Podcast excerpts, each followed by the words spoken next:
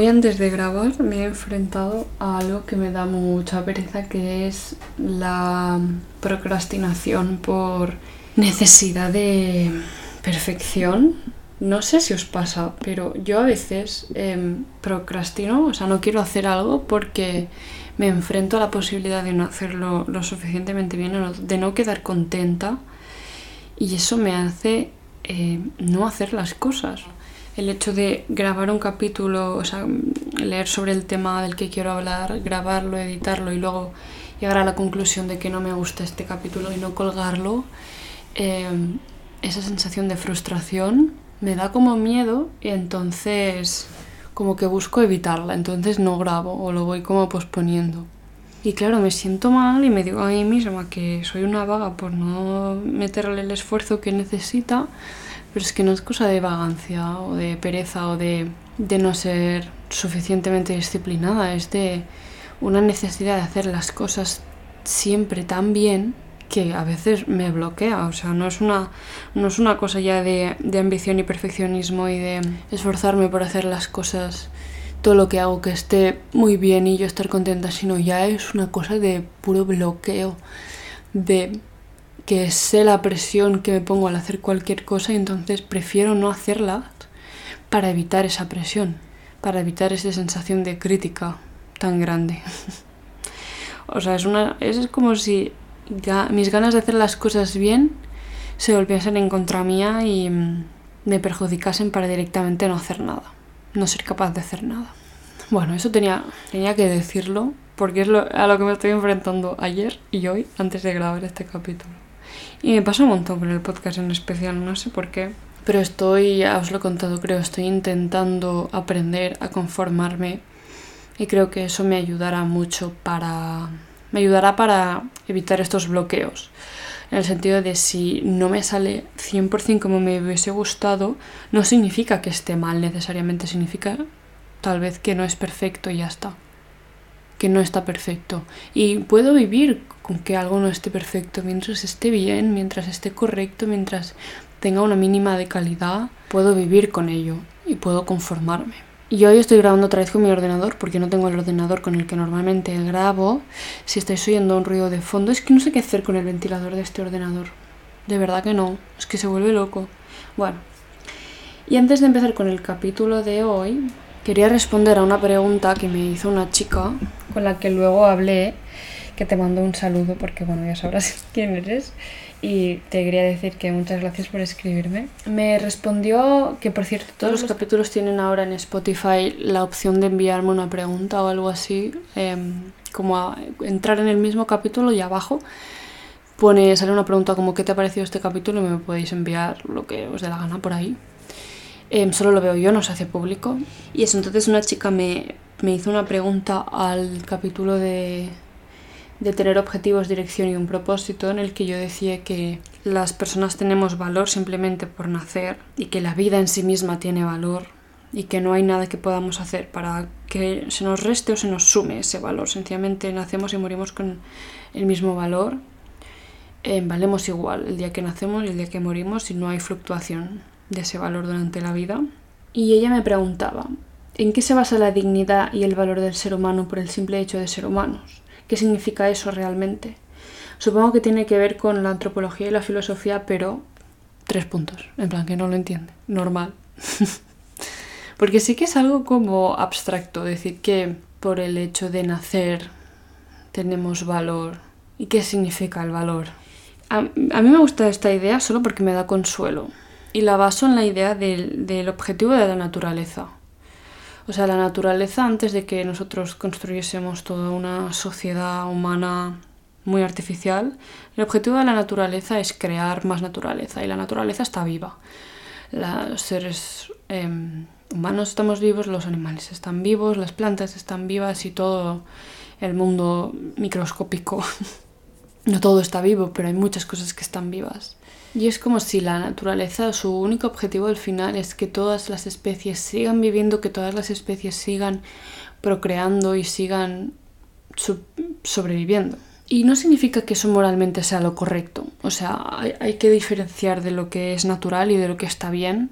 porque si no es la falacia de la naturaleza, no sé si la conocéis, que es la, esa forma de pensar en la que todo lo que sea natural es necesariamente éticamente correcto y no es así, sencillamente lo que es natural es natural y existe y ya está. No significa que sea lo correcto o lo que tengamos que proteger o conseguir, pero si al final formamos parte de algo que es más grande que nosotros, que es un planeta, que es pura naturaleza, y la naturaleza lo que busca siempre es la supervivencia, la prolongación de la vida de sus especies, el mantenimiento de la vida en la Tierra, y nosotros formamos parte de esa naturaleza, cumplimos nuestro objetivo solo con vivir, solo con estar vivos, solo con existir y formar parte de una especie que es natural y que tiene como objetivo la supervivencia de esa especie. Aportamos a la naturaleza en el sentido en el que somos naturaleza viviente y eso es lo que quiere. Y luego me diréis, pero hay muchas enfermedades, bueno, las enfermedades en general también son naturaleza y van en contra de la vida, pues también en verdad. y no sabría cómo responderos a eso. La idea que se me ocurre es que al final la naturaleza busca un equilibrio entre la vida y la cantidad de vida que hay. Al final la naturaleza crea vidas, pero las vidas se vuelven independientes y pueden, pueden como girarse en contra suya, como hemos hecho los seres humanos, girarnos en contra de la naturaleza, aunque nacemos de ella, y em, perjudicarla, contaminar, extinguir especies, etc. Y al final la forma que tiene la naturaleza de proteger la vida en sí es perjudicando parte de la vida para que no haya tanta vida y no sufra la naturaleza en su conjunto. No sé, es una opción de pensar así, no sé qué opinaréis. Creo que es un tema, a mí me gusta mucho pensar el objetivo de la naturaleza y el sentido del planeta y de la comunidad natural. Creo que en general nuestra sociedad, sobre todo occidental, tiende a pensar que los seres humanos somos el centro de la naturaleza o que la Tierra está formada por una sociedad humana. Y es verdad, pero hay muchísimas cosas más. Formamos de una comunidad que muchas veces olvidamos que es la natural. Y yo creo que hemos tomado mucho poder en este territorio que llamamos tierra y lo hemos hecho súper nuestro, pero eso no quita que lo que nos da la vida, cada persona que nace cada día nace de algo natural. Y sí es verdad que hemos hecho muchas cosas artificiales y que muchas de esas cosas artificiales ayudan a procrear y ayudan a proteger la vida, pero al final lo que hacemos es aprender de cómo funciona la naturaleza e intentar recrearlo con nuestras herramientas, con nuestra inteligencia y nos volvemos precursores, se dice así, precursores de la naturaleza con nuestros medios artificiales. Y todo lo que hacemos afecta a la comunidad natural. Nacer afecta a la comunidad natural, todo lo que hacemos durante la vida, toda la basura que tiramos o, o las plantas que plantamos o, o ni siquiera eso, o sencillamente consumir, comer y luego morir afecta a la comunidad natural. Pero bueno, dejamos el tema aquí, porque si no me voy de, de, tema y no quería hablar tanto de esto, pero espero haber respondido a tu pregunta más o menos. Em, y si quieres responderme y seguimos hablando del tema, pues adelante. Yo hoy quería hablar de derecho, como siempre, de tanto en tanto toca un episodio de derecho, y de, de las formas en las que el Estado tiende a modificar nuestra conducta o a tratar de volvernos de una forma que cree correcta. Quería hablaros primero del perfeccionismo ético. El perfeccionismo ético es como una forma de regular la vida de las personas que tienen algunos estados que básicamente se basa en pensar que hay una forma correcta de ser, una forma correcta de ser un ciudadano, de ser una persona, una forma correcta de elegir un plan de vida, una forma correcta de vivir ese plan de vida. Hay una, hay una única forma correcta o dos de ser, suele pasar que es distinta para cada género, y el Estado trata de promover esa idea, no, no solo de promover, sino de imponerla. Esto que hace al final eh, elimina el individualismo, elimina la diversidad, elimina el pluralismo, neutraliza obviamente la libertad de acción y la libertad de pensamiento. Y hay muchos libros, películas que van como de algún estado construido así, sobre todo futurista, como el cuento de la criada, no sé si lo habréis leído o habréis visto la serie, básicamente es el, es el, es el ejemplo perfecto para el perfeccionismo ético. Una sociedad en la que em, construye, te construye la vida o sabe cuál es tu papel según tus características y cada persona tiene su papel y no puedes salir de ahí porque esa es la forma correcta de vivir y de vivir en sociedad y de vivir individualmente. Y mm, es algo bastante extremo, pero no solo se ve en la ficción, hay muchas... De hecho, casi que la mayoría no sabría decirlo de esto, no sé tanto, pero muchas de las... Han un mensaje. muchas de las dictaduras que han sucedido y que suceden en el mundo suelen tener como aplican un ideal de ciudadano y fuerzan ese ideal de ciudadano en las personas. Cuando lo hablábamos en el máster, em, cuando hablábamos de perfeccionismo ético, me dieron ejemplos de Cuba, Corea del Norte, Irán, Arabia Saudita, Venezuela. Así que no es tan... no es ficción. El perfeccionismo ético no solo vive en la ficción. Y diréis o pensaréis que en nuestras sociedades occidentales no existe eso, no existe el perfeccionismo ético, el Estado no nos impone planes de vida y estaría de acuerdo, pero sí que existe el perfeccionismo liberal, que es un perfeccionismo ético, pero bajado un poco de tono, más tranquilo, pero que al final sí que nuestros estados tienen una forma de vida que creen correcta y que intentan imponernos. El perfeccionismo liberal, que es el que creo que adopta el Estado español para empezar, que es mi país, es mantener un sistema de libertades amplio, que cada persona puede elegir su plan de vida y no interferir en ello, pero que al mismo tiempo una leve interferencia sí que hay porque prioriza o prefiere o incentiva unos planes sobre otros, una forma de vivir la vida sobre otra, una forma de ser sobre otra. Tiene un ideal de sociedad y para, ese, para cumplir ese ideal de sociedad las personas tienen que ser de una forma, pues promueve que las personas sean así. No obliga a ello porque entiende, que entiende el valor del individualismo y de la pluralidad y de la diversidad pero también entiende el valor o, mantiene, como os digo, ese ideal de sociedad e intenta construirlo.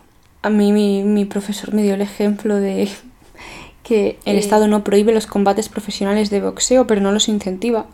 En cambio, sí incentiva la cultura. Me dijo como que las representaciones de ópera van mucho más acorde con los valores y principios que busca nuestra sociedad que no el boxeo.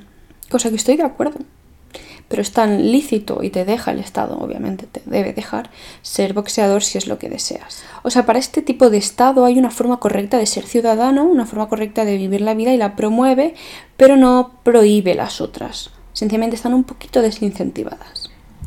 Y es interesante pararse a pensar en cómo el Estado o cuál es el, el modelo de ciudadano y ciudadana que el Estado quiere, que los Estados europeos buscan.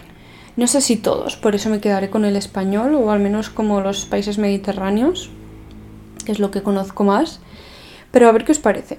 Yo creo que nuestros estados quieren un, un individuo que trabaja, que trabaja bastante, que es productivo, que consume mucho, que compra mucho, que come fuera, porque así forma parte de la economía tanto en el modo productivo como en el modo de consumo y mantiene el capitalismo activo, que se cuida, que cuida su salud. Ahora socialmente está muy mal visto no cuidarse y también por el perjuicio que eso genera al sistema sanitario en general, genera un coste, la enfermedad siempre genera un coste.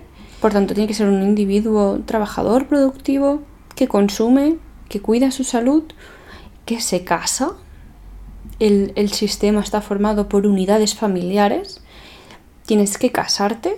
En matrimonio ahora se acepta también bastante o tiene como el mismo efecto legal, muy parecido al menos las parejas de hecho, pero al final es unirte a alguien en pareja formal hacia el Estado, una pareja que el Estado conozca y tenga control em, sobre ella o sobre su existencia y tener hijos. Este es el camino, esta es la forma de ser ciudadano, esta es la forma de vivir en el Estado español. Trabajar, consumir, casarte, tener hijos y cuidar tu salud. Es la lista que yo he hecho. A lo mejor hay alguno con el que no estáis de acuerdo, alguno que añadiríais, que me encantaría también saberlo. No es como que se nos obliga a hacer estas cosas. Si tú no quieres tener hijos, no tienes por qué. Pero sí que es verdad que tanto socialmente entre nosotros trazamos ese camino o esperamos ese camino de todo el mundo y además el Estado como que son cosas que incentiva porque al final benefician al sistema en el que está formado tanto de el sistema sanitario público como de pensiones como para organizar a las personas en como os digo en unidades familiares y así es mucho más fácil, em, sí, la organización de una sociedad compleja, que es enorme. El problema que esto puede generarnos a nosotros es que a lo mejor nos podemos dejar llevar demasiado, porque es más fácil vivir así, es más fácil vivir como todo el mundo te dice que tienes que vivir o como el Estado te va incentivando, te va guiando levemente, tú siempre puedes acabar eligiendo lo que te dé la gana, pero es más fácil vivir, seguir los incentivos que te dan, tanto las personas de tu alrededor como el Estado en sí. Y a veces podemos guiarnos demasiado por eso y no elegir lo que realmente queremos a costa de nuestra felicidad. Pero también entiendo que el Estado, un Estado, una comunidad de humanos enorme, funciona solo si existe un sistema para organizarlo y para que ese sistema tenga sentido se, bueno, se basa en, la, en una forma de vida concreta en la que se espera que van a adoptar todos los ciudadanos o la mayoría de ellos. Y se basa en esa idea y es la idea que en la que se organiza, en la forma en la que tiene de pensar en los ciudadanos. Y por eso promueve esa forma de vida porque es la forma que contribuye a la organización, al, al orden, a la paz, a que el sistema funcione, a que las siguientes generaciones puedan vivir también en un sistema que está tan ordenado.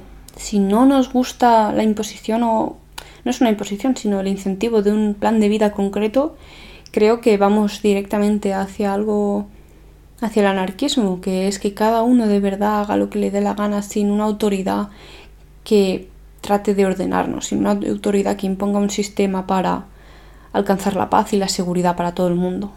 Si queremos un sistema de paz, un sistema de orden, se nos impondrá levemente siempre un plan de vida concreto. Creo que va mucho de la mano. También creo que nuestros estados son muy paternalistas y es difícil entender la diferencia entre el perfeccionismo y el paternalismo, pero voy a intentar explicarosla lo mejor que pueda, aunque sí que es como... La línea es muy difusa. Si no acabáis de ver la diferencia es absolutamente normal porque no...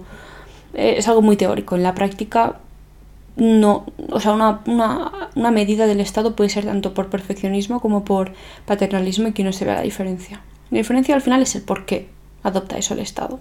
El paternalismo mm, lo han definido así. Es la interferencia en la libertad de una acción de una persona justificada por razones que se refieren exclusivamente al bienestar, al bien, a la felicidad, a las necesidades, a los intereses o a los valores de la persona coaccionada. Coaccionar suena muy fuerte, pero básicamente el paternalismo son todas aquellas medidas que adopta un Estado por tu bienestar, por tu bienestar individual. Esto es importante.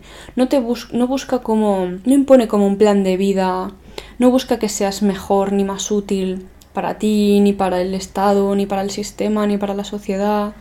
Sencillamente no, quiere que seas mejor, em, creyendo como mejor ese plan de vida concreto que él establece, sino busca que no te hagas daño. Cree que no tienes siempre las mm, o la capacidad de comprender qué es lo mejor para ti. Asume que no tienes la capacidad de comprender qué es lo mejor para ti en todos los casos y se basa en eso y entonces trata de que no te hagas daño con algunas medidas que ahora hablaremos que de hecho os sonarán o las tendréis prácticamente en vuestro día a día, porque nuestros, estados occidentales son muy paternalistas, mucho. Y realmente el paternalismo, ahora hablamos de ejemplos, pero se basa en cosas bastante científicas. Em, hay un libro que seguro que conocéis, que es el, no sé cómo se llama en castellano, creo que se llama Pensar despacio, pensar rápido, o al revés. En, inglés se llama Thinking Fast and Slow, algo así, o al revés. que es de. ganó el premio Nobel, que es de Daniel Kahneman. Y trata de muchas cosas interesantes de la conducta humana, pero hay una cosa que me gusta mucho que es la idea de la brecha entre el valor y la acción de lo que queremos y lo que hacemos. La brecha entre lo que queremos y lo que acabamos haciendo. Dice que el sistema nervioso está como formado, o nuestro sistema para procesar información está formado por dos sistemas que es el sistema 1, que es rápido, automático y altamente susceptible a las influencias ambientales. Y el sistema 2, que es lento, reflexivo y tiene en cuenta como el largo plazo, los objetivos, intenciones, etc.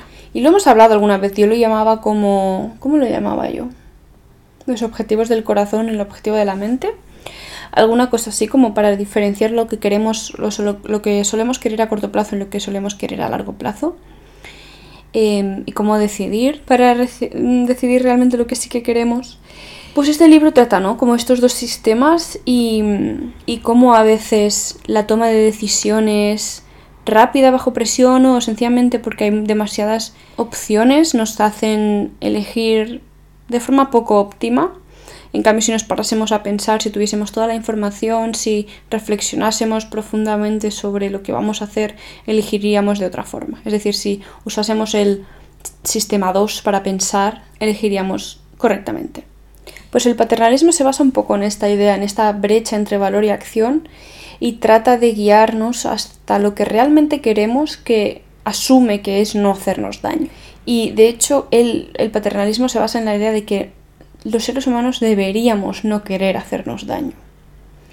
Asume que nadie quiere hacerse daño a sí mismo y entonces nos guía hacia lo que o nos obliga a hacer lo que nosotros deberíamos querer hacer, que es protegernos, proteger nuestra salud, nuestro bienestar, nuestra felicidad. Y la idea del paternalismo es siempre en beneficio de nosotros. Nunca te prohíbe hacer algo porque puedas perjudicar a terceras personas, ni puedas perjudicar a la sociedad en general. No, el paternalismo es como hacia ti. El Estado te protege a ti de ti mismo. y como en el perfeccionismo que había el ético y el liberal, así como el, el más heavy y el más tranquilo. Aquí en el paternalismo se también hay dos tipos, que aquí se llaman el paternalismo blando o procedimental y el paternalismo duro o consecuencialista. ¿Cuál es el paternalismo blando? Es el que cree que, bueno, el que se fija en cómo se ha formado la voluntad de la persona. Em, es un tipo de paternalismo como, bueno, ya lo dice el nombre, es blando, te deja elegir, no te pone una multa, no, no, hay, no hay directa, sencillamente trata de que tengas todas las herramientas posibles para elegir bien. Em, suele darse como con campañas de concienciación o mm, básicamente es dar información, sí. Todas las campañas de contra el tabaco, cada, cada vez que compras un paquete de tabaco que ves todas esas imágenes horribles de gente con un agujero en la garganta o con los pulmones negros y que pone fumar mata en mayúsculas, em, eso es paternalismo. Trata de avisarte, trata de darte la información que necesitas antes de comprar tabaco o, mientras estás fumando para que recuerdes que te estás haciendo daño a ti mismo y que si supieses el perjuicio que esto que estás haciendo tiene para tu salud, no lo harías. Por tanto, te lo, te lo recuerda, te, da esa información y te lo pone en imágenes para que, para que lo veas, para que, porque él sabe o, o considera, el Estado considera que si tú supieses, si tú vivieses eso, dejarías de fumar ahora mismo. Pero aún así no te prohíbe el tabaco. Puedes comprarlo perfectamente, lo único que te da la información necesaria para tomar la que, lo que él cree que es la decisión correcta, que es no fumar. Y lo mismo pasa con las... Em, que es el ejemplo que me puso mi profe. Las campañas informativas sobre el riesgo de mantener relaciones sexuales esporádicas sin protección para los jóvenes, sobre todo, trata de darles esa información para que tomen una decisión que no les perjudique, que tomen la decisión que más contribuye a su bienestar. Pero al final no te multa, no ibas a la cárcel si no usas un preservativo. Sencillamente te da la información y luego tú haces lo que te dé la gana. Ese es el paternalismo blando. El que trata de guiarte, le preocupa cómo se forma tu voluntad, cree que a veces tu voluntad se forma con falta de información o a veces incluso con presión. Y trata de informarte de eso, trata de guiarte hacia la opción que no te hace daño. Incluso es paternalismo también cuando vas a donar un órgano o, o cuando vas a abortar. Hay como, no sé cuánto es el periodo de reflexión, pero te dan un periodo entre cuando se te da toda la información y la fecha en sí de la práctica. Tiene que haber, no, recuerdo cuánto tiempo es, si son tres días, una semana, cinco días, pero tiene que haber ese, es, es una obligación legal, tiene que haber ese tiempo para que tú puedas pensar en lo que estás haciendo. Y eso es paternalismo realmente, se asegura de que no asuma necesariamente que lo que vayas a hacer esté mal, pero sí asume que tiene un perjuicio para ti lo que vas a hacer, tanto abortar como donar un órgano, puede tener un perjuicio para ti y que tienes que tenerlo en cuenta y pensar bien. Y no tomar decisiones con el sistema 1 y reflexivas y impulsivas, sino pararte a reflexionar y a decidir qué es lo que realmente es correcto para ti o lo que realmente te dará bienestar. Y luego está el paternalismo duro. Este asume que somos tontos.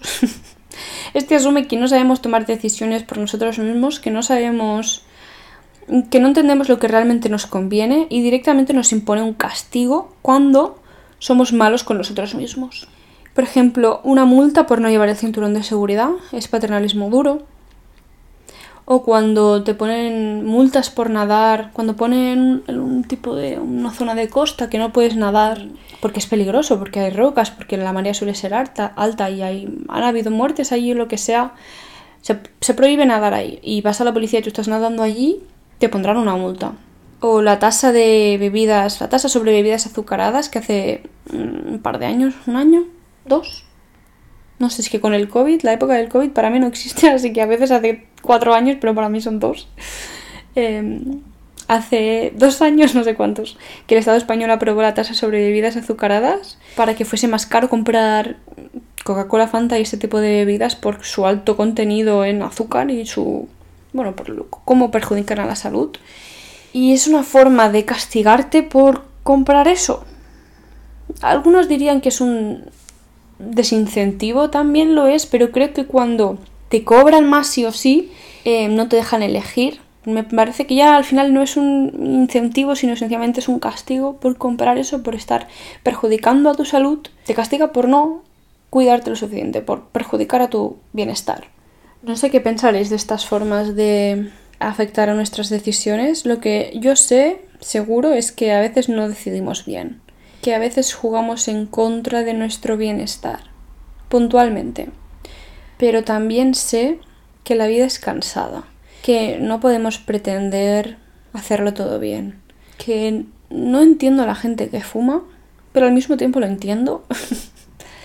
entiendo que puedes sacar un momento de placer de hacer algo algo que haces rutinariamente que es algo que haces tú contigo mismo, fumar tranquilamente en tu balcón, por ejemplo, después del trabajo. Entiendo esa rutina, entiendo cómo eso contribuye a despresionarte, a, des, a relajarte después de, una, de un día de trabajo largo.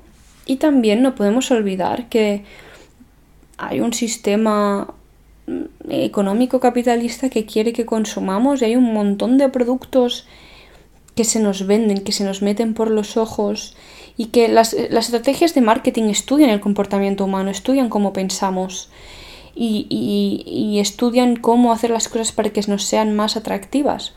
Están hechas para que nos gusten. Las oreos, este tipo de galletas, este tipo de comida falsa, porque no es comida ni siquiera, está hecha para que, esté, para que sea agradable al ser humano y queramos consumir más. La Coca-Cola, la Coca-Cola está hecha, los anuncios de Coca-Cola cuando vais al cine, no sé si os saldrán, pero que está así como fresquita, se ve fresquita, ponen como la gota cayendo por el vaso, ese, ese ruido que nos parece tan atractivo de abrir la, la lata y luego estás con tus amigos en la terraza de un bar al solecito y apetece ese frescor, te viene a la cabeza porque te has enfrentado a una estrategia de marketing pensada por personas que se dedican a ello y, y, está diseñada atendiendo mucho a cómo nos gustan las cosas o a cómo hacer que las cosas nos parezcan atractivas, a cómo generar una imagen que se nos quede grabada en la cabeza. Y luego eso nos perjudica a nosotros mismos. Pues puede ser, pero es que ¿cómo vas a enfrentarte a eso? ¿Cómo vas a enfrentarte a un equipo de personas que ha diseñado algo para que te guste tanto, aunque sea malo para ti? Aunque tú sepas que es malo para ti.